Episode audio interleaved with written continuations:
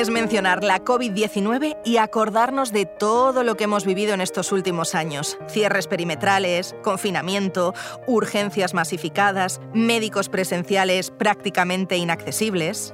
¿Y qué ha pasado durante ese tiempo con los pacientes con EPOC? ¿Han podido recuperar ya la normalidad de sus consultas médicas habituales? Estás escuchando un programa más del especial Escucha tu Salud de GSK dedicado a la EPOC, la enfermedad pulmonar obstructiva crónica. Y te damos las gracias por estar aquí acompañándonos. No estamos solos, hemos invitado a dos de nuestras colaboradoras habituales para que nos hablen de la problemática que han vivido los pacientes con EPOC durante la pandemia del coronavirus. Estamos con la paciente Esther Gómara y con la doctora Raquel Baños. Hola Esther. Buenas tardes. Mira, em, te quería comentar que con la pandemia verdaderamente mm, nosotros hemos pasado un periodo como médicos de un gran agobio, un gran agobio, sobre todo en la primera ola que hubo.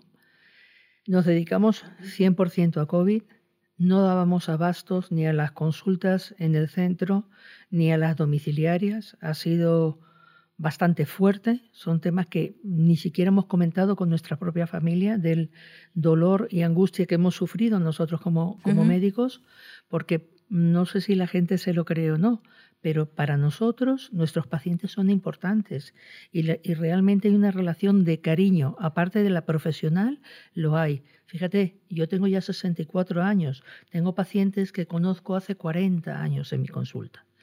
Entonces, eh, hemos sufrido con ellos, ellos han sufrido con nosotros, pero nos hemos dado cuenta que los pacientes, para no molestar, porque nos veían agobiados, no han acudido a las consultas, no han solicitado una atención telefónica y verdaderamente algunos han tenido sus crisis y cuando han llegado, han llegado ya muy malitos, muy afectados. ¿eh?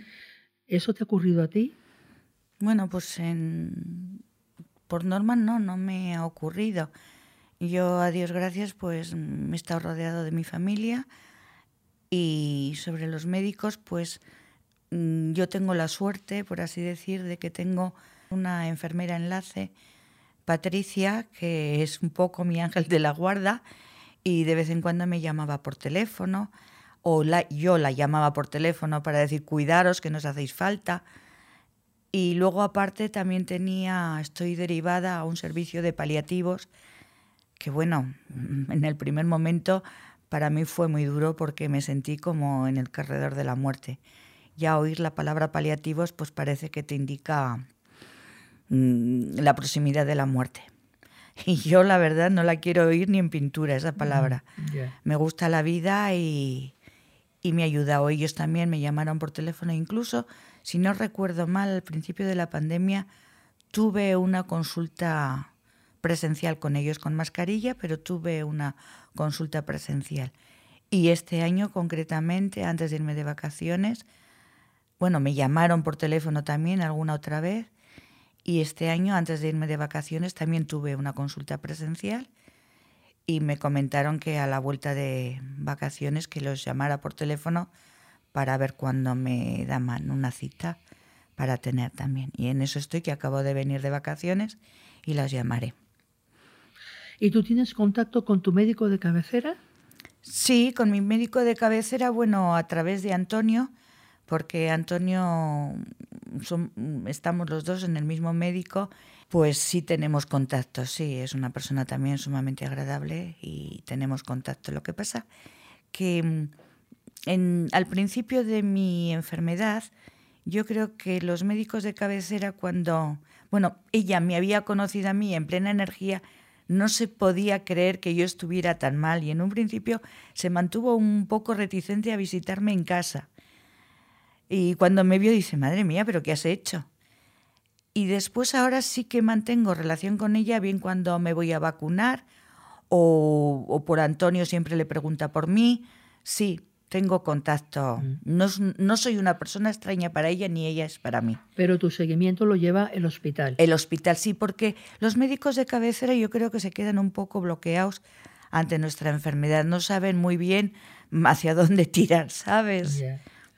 Mira, yo, yo quería preguntarte eh, que Durante la pandemia me has dicho que tuviste una, una consulta presencial en el hospital y que te dijeron que a la vuelta del verano... No, no, no, no. Mm, tuve una, al principio de la pandemia, ¿Sí? tuve una que ya tenía programada y después me programaron para otra, pero esa otra ya no fui. Y ahora este año concretamente, en el mes de, no sé si fue junio, primeros de junio, tuve otra presencial en paliativos y me dijeron que a la vuelta de vacaciones ah, como era, correcto. que sí porque el año pasado me pasó lo mismo y el año pasado a la vuelta de vacaciones sí tuve una consulta en paliativos. Y has tenido una consulta online eh, hicieron un programa sobre cómo habían fue una conferencia online sobre qué mm, cómo estamos padeciendo la la COVID. Y sí, mm, yo creo que se puede recuperar en internet o algo así. Bueno, pues mira, eh, debido a esta, a esta pandemia, los médicos de cabecera que no podíamos, los médicos de familia no podíamos, no teníamos acceso a los pacientes, hicimos una nueva forma de, contactar con nuestros pacientes, que en teoría debería ser telemática, pero ha sido telefónica, no ha sido telemática porque no veíamos la cara del paciente ni podíamos ver a través de una cámara cómo se ponía su inhalador para, para ayudarle si había que corregir algo, ¿no? Y mm, esta, esta forma de, de contactar con los pacientes para nosotros Em, lo hemos vivido un poco frío porque te pierdes toda la parte que no, que no es la expresión del paciente, ¿no? todo lo que no es oral, porque las palabras, también en las palabras se nota. Cuando yo hablo contigo, si tú estás compungida, hasta la voz modificas, ¿me entiendes? Pero toda la expresión corporal del paciente la perdimos con esto.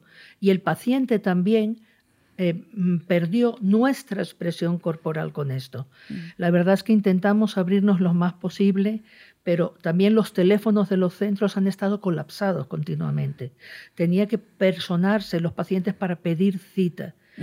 Mm, yo espero que de ahora en adelante, que vamos a volver un poco otra vez a nuestra consulta habitual con el paciente presencial, por lo menos en un 80%, volvamos a recuperar esto. Yo para mí es muy importante porque el paciente no solamente tiene que estar atendido, tiene que sentirse atendido además de estarlo.